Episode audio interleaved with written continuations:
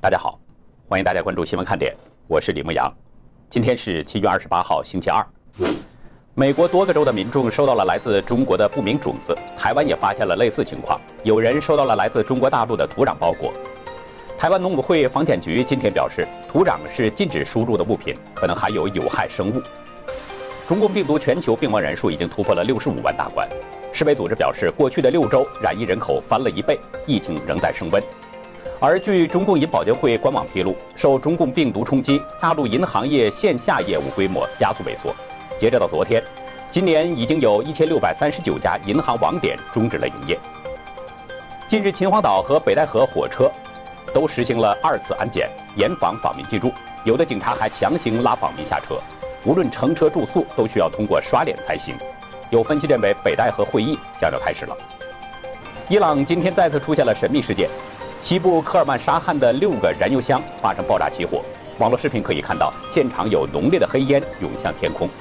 下面进入今天的话题。昨天上午，美国驻成都总领事馆降下了美国国旗，整个过程与上周五中共离开休斯顿领事馆呈现出两种样貌，体现出不同的情怀和风度。护车领事馆，美中对抗在加剧，中共四处受敌，终于吞下了第一枚苦果。不过后面难咽的苦果已经穿成了串儿。习近平一心打造的中国梦彻底被搅了，但是中南海面对这一切却毫无对策。昨天早上，成都美领馆附近的几条街和直通领馆的一条主道都被警察封锁了，街口站着几十名警察。美国大使馆在推特公布了降旗仪式视频，有两名军人将国旗叠得方方正正，然后一名中士正步走向总领事，将国旗交到他的手中。我们来看一下这段视频。And on behalf of Marine Security Guard Detachment Chengdu, China, I hereby officially retire our national colors and present them to you in recognition of the official closure of the United States Consulate Chengdu, China, effective 1000 hours, this 27th day of July, in the year of our Lord, 2020. Thank you, Staff Sergeant. 另外，总领事林杰伟用中文回顾了自己三十年来与中国的缘分。他表示有幸担任成都总领事职务。他说，三十年前自己到四川师大学习，成都是自己的第二故乡。他在微信朋友圈还发出告别感言，说今天是悲伤的一天。另外，他在推文中表示会想念中国西南地区的人民以及我们业已建立的友谊。了解这些之后，有网友说很有尊严，让人肃然起敬。不过，美领馆关闭也让无数人感到心酸。一位撑伞的老人对美联社记者哽咽道：“中美应该是朋友。”看老人痛心疾首的样子，可以想见他可能还有很多想说的话，但是却不敢讲出口。二十六岁的成都教育学院王女士态度极其严肃，她说：“这是一个国际关注的事件，它就发生在我的附近，所以我要了解这个过程的每一步。”美方人员撤离之后，中方人员从正门进入。胡锡进还特别在标题中强调：“从正门进入，光明正大。”胡锡进这么做的用意呢？目的就是在与休斯顿总领馆关闭之后的情况做对比。上周五的下午四点之前，休斯顿总领馆的中方人员已经提前离开了，但是中方人员离开时呢，把大门给上了锁。四点过后不久，美国的联邦特工连续三次破门失败，最后强行用电动工具打开后门才得以进入。不仅如此。中共外交部女战狼华春莹还放出了一张照片，暗示美方是撬门砸锁强行进入。显然，中共的外交人员给美国是故意设置了障碍，而美国的外交人员撤离并没有设置这样的障碍，这就是一种反衬，中方形象已经受损了。但中共战狼们不以为耻，反以为荣，还故意的炫耀，可见有多猥琐，心里有多晦暗。另外呢，美国在要求关闭领馆之后，中领馆在院内点火焚烧文件，浓烟四起，以致京东附近的邻居报警，不知道发生了什么事情。美国之音表示，据称，美国的环保部门还就此事对中共领馆造成的污染进行了处罚。与此同时呢，中共总领事蔡伟还向美方表达强烈抗议，声称不承诺关闭领馆，直到另行通知。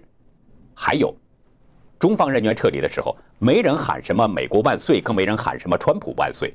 但美国人撤离的时候，却有很多人在围观，甚至不少人是专程驱车前来，顶着烈日围观，有的还高喊“中国万岁，习主席万岁”。还有一名女士在不远处演讲，被警察拧着胳膊给带走了。有网民表示，这些看热闹的人已经分不清是非善恶了，吃着地沟油的命，却操着中南海的心。关闭领事馆这种事情，通常只是发生在敌对国，双方是剑拔弩张，一触即发。那这个时候会撤离外交人员，关闭领事馆。美中虽然还没有正式断交，但也同样是火药味浓烈。中共表示，美军机今天又出现在了广东外海，这是七月以来第六度被追踪到接近中国的空域。上一次追踪是在二十六号。昨天，中国央视头条报道，习近平在今年一月给中国的军队硬骨头六连写信，强调军队听党指挥，准备战斗的消息。这是一条旧闻，却放在央视的头条来播放。中共强调听党话，准备打仗，显然就是因为美中关系恶化的原因。看得出，中共是在做迎战的准备。但这是谁造成的呢？长期频繁访问中国的自媒体人艾略特·扎格曼，他表示，近年来在习近平的领导之下，中共好像喜欢四面出击，到处树敌，这是非常糟糕的。原中国河南企业人士刘晓辉表示，美国太单纯、太善良了，应该对中共政权更严厉、狠狠地治他。刘晓辉指出，现在仍然有众多的中国民众相信美帝亡我之心不死，这些人是可悲的，还没有分清中共和中国人民的关系。美中关系落到当下这个境地，习近平的责任应该说不可推卸，但周围那些只知道逢迎拍马的官员也是难逃其咎，尤其是中共的外交部，对外关系的破坏起了不小作用。有人讥讽外交部在王毅的主持下成了中共关系的破坏部。遍查中共外交部官员，似乎都不太善于外交辞令，没有外交弹性，发言人是语气蛮横，驻外使节咄咄逼人，都不懂得外交礼仪。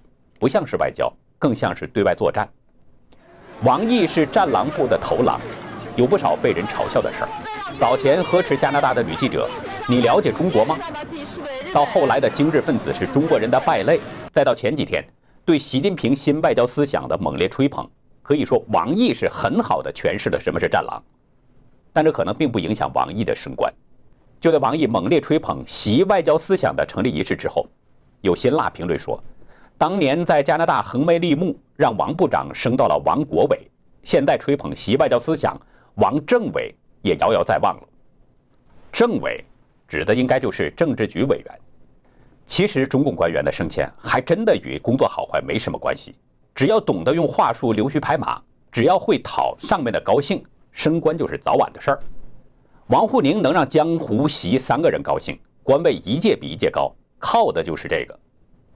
时事评论员兰树表示：“什么三个代表、科学发展观、什么习思想等等，说来说去都是老毛的那一条。王沪宁把这些拿出来倒粪，然后取个新的名字，就算是他的创新了。正是这些一味逢迎上意的官员，使中南海看不到真实情况，一再做出错误的决策。但是北京却似乎把这些人当成了值得信赖的人，如此恶性循环，造成美中关系是越来越糟。中国有句话。”上有所好，下必甚焉。中国的战狼对美国恶言相向，那下面基层自然会效仿。上周六，北京海淀区出现了防空袭海报，要求民众听见警报立即听指挥躲避。网络视频显示呢，官方把宣传板挂在了铁栅栏门上，有不少居民感到恐慌，以为美国会袭击北京。二十四号，重庆水域路社区发出通知，要求辖区内现役的边海防官兵。包括军官、士官、义务兵的家属都及时到社区登记。及时登记干什么呢？看意思像是说，这些人随时可能要被要求返回到部队，准备打仗。胡锡进不是在嚷嚷吗？抓紧把足以震慑美国疯子的更多核导弹造出来吗？但是中共嚷得凶，这只是给百姓看，他可不想真的打仗。政治学者孙边认为。这并不是真的担心美国空袭北京、上海等大城市，而是故意的制造紧张气氛，目的是更好的控制民众。民众稍有反抗，就给你扣一顶帽子，说你支持美国。独立学者查建国认为，美中新冷战已全面打响，但两国发生大规模战争的可能性并不大。不过，在南海等局部地区发生擦枪走火还是有可能的。就是说，中共咋呼的凶，是为了更好的控制百姓。这种手法就跟以前中共煽动什么反日反韩一样，现在又一次极力忽悠反美。但是真正反美的中国人有多少呢？没几个人，更多的人是在反共。中共不敢说出真相，说出真相他就完了。这个问题我们会在今天的会员区详谈，欢迎大家加入我们的会员，了解更多详情。美中关系突然跌入到冰川，直接就打碎了北京的中国梦。马里兰大学商学院教授彼得·莫里奇指出，北京在香港、南中国海等问题上的强势做法，超出了美国人能够忍受的限度。其实，中国的行为何止是单单美国人无法忍受，整个自由世界都接受不了。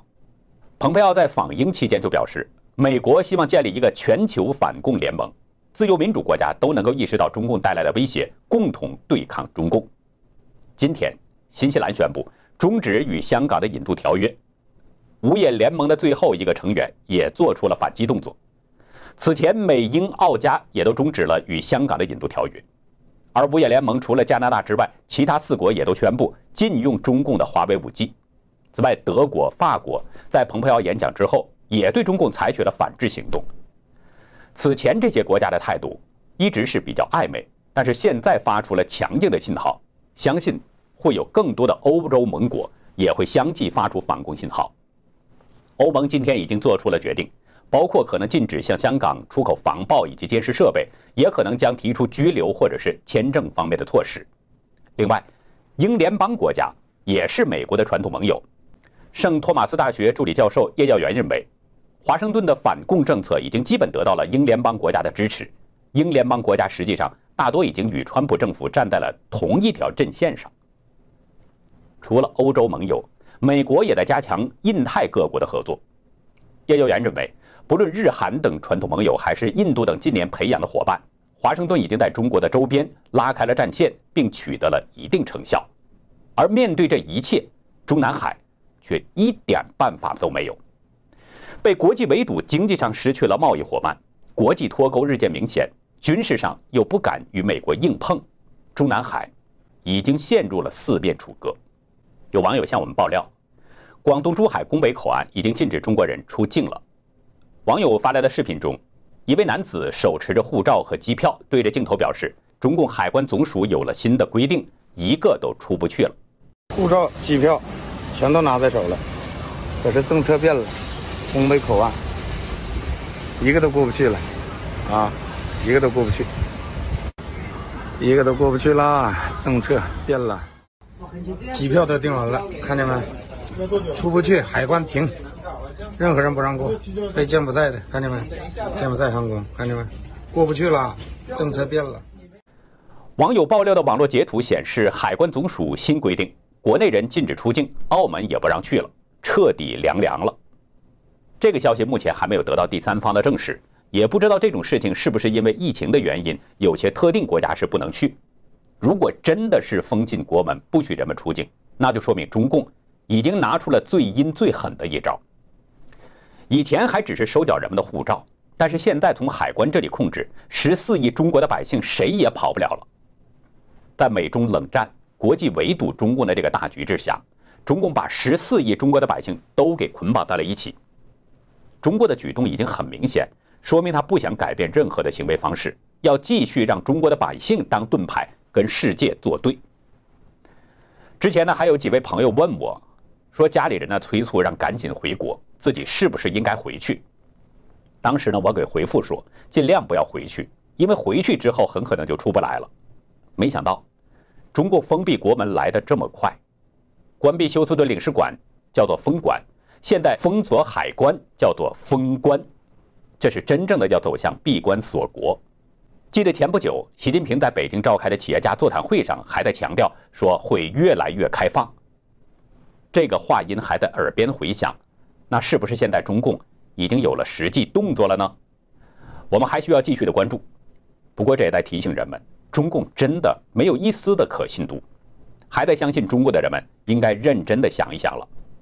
昨天，印度媒体披露，印度政府又对四十七款中国研发的 App 下了禁用令，同时，印度还打算对另外的二百七十五个 App 也进行审核，以确定是不是有损害国家的安全和侵犯用户隐私的行为。知情人向《经济时报》透露，印度内政部下属的网络犯罪协调中心已经在二十四号做出了决定，TikTok Lite。和扫描全能王也在被禁名单。知情人还透露，印度政府正在审查的 App 还包括腾讯游戏、绝地求生、阿里巴巴的网络购物应用、全球速卖通等等。六月十五号，中印两国边境爆发了流血冲突，造成印度方面至少有二十名军官和士兵死亡，这导致印度对中共的态度是越来越强硬。而对这场小型战争，中共一直是讳莫如深，不透露中方的伤亡情况。不过中国人常说，没有不透风的墙。中方在冲突中的死亡名单，现在好像是已经流了出来。流出的名单中显示，中方士兵死亡人数是三十八人，其中西藏籍和青海籍的士兵各有七人，四川籍的士兵有六人，广西籍的士兵有四人，甘肃籍的士兵有三人，然后是重庆、湖南、河南籍和河北籍的士兵各有两人。此外，浙江、山东和新疆各有一人。我们接下来再来关注一下唐娟的情况。昨天下午，唐娟以视频形式首次出庭。中共军人唐娟被指控涉嫌签证欺诈。她以普通人的身份获得了美国 J1 访问学者签证，到加州大学戴维斯分校从事放射肿瘤学的研究工作。起诉书显示，唐娟入境美国是去年的十二月二十七号，但是他在十月二十八号申请签证的时候没有披露与中共军方的联系。在今年的六月二十号。联邦调查局对他进行问话，他也是矢口否认。但是公开信息和对他的住所进行搜查的结果显示，他是一名现役军人，是中共空军军医大学的一名研究员。法庭指定了律师内金为他进行辩护，但是因为他存在潜逃的可能，所以他将被继续关押。初审的日期就定在下个月八月十号。唐娟这件事儿，对还在追随中共、为中共卖命的人是一个极大的警示。时评人张家墩分析，中共已经放弃了唐娟，以此向美国发出信号，表示想要结束相互之间以牙还牙的这个关闭外交场所的做法。美国要求关闭中共驻休斯顿总领馆后，川普已经明确表示，不排除关闭更多的中共使领馆，尤其是中共做出报复，关闭了美国驻成都领事馆，白宫随即就对中共发出警告，不要对美国进行报复。就在这一连串的动作之后，唐娟在晚上走出了旧金山领事馆。我们在上周六的节目中呢就已经说到了，中共向来是过河拆桥，甚至卸磨杀驴。如果被中共抛弃，结果很难预料是什么样。另外呢，有网友爆料，有休斯顿的朋友说，中领馆关闭之后，FBI 已经约谈了当地的侨领和几个土豪。我们不知道这些侨领和土豪与中领馆有什么勾连。如果有勾连，估计被清算也就不远了。所以，希望每一位华人朋友都能够看清形势，及早抽身，远离中共，做出与中共切割的明显举动，这样或许还来得及。如果再继续和中共的纠扯不清，那后果就难说了。再来说一下中国大陆的地质灾害情况。根据地震台网的资料显示，最近西藏地区不知道怎么了，几乎是每天都有地震。今天是唐山七二八大地震四十四周年纪念日，西藏的昌都市丁青县和江苏南京市溧水区都发生了地震。另外，林芝市波密县和四川宜宾市长宁县昨天也发生了地震。据地震台网消息，凌晨三点十八分，丁青县发生三点一级地震，震源深度是八千米。上午九点四十六分，南京市溧水区发生二点四级地震，震源深度是七千米。不少的民众纷纷表示。有震感，其中呢有南京的网民还表示，同样的地方震了三次，离我家不远，吓死了。也有网友表示，一年多的时间三次地震，地点还比较集中。令人恐怖的呢，其实还不光是地震，还有中共的病毒疫情。病毒似乎像是在和人捉迷藏一样，在各个省市之间此起彼伏。昨天，福建省省会福州市已经宣布进入战时状态。中国央视今天报道。自从辽宁大连在七月二十二号宣布确诊第一例病毒患者之后，疫情就迅速扩大蔓延。目前已经从大连传播到了五地九个城市，包括辽宁省铁岭市、鞍山市、吉林省的长春市、四平市和白山市，还有黑龙江省鹤岗市和绥化市，以及福建福州市，还有北京等九个城市。七月二十五号晚上十点多，福建医院官方宣布。从大连到福建的迟某某是无症状感染者，已经确诊。当天的深夜十一点，福州卫健委宣布已经对全市一万四千九百五十六个人进行了病毒核酸检测。福州卫健委官网表示，福州疫控应急指挥部宣布即刻进入战时状态，并且要求福州下辖的各个区县市全面采取严厉防疫措施，包括严格监控机场、火车站、汽车站等等进入福州的关口。来自大连和乌鲁木齐等中高风险的地区的旅客将被采取相关的防疫措施，尤其是七月五号以后进入福州的，需要登记并全部进行病毒检测。那好，以上就是今天节目的内容。如果您喜欢新闻看点，请别忘记点赞订阅。欢迎周一到周六每天都来准时收看我们的新节目，也请您把新闻看点推荐给您周围更多的朋友。感谢您的收看，再会。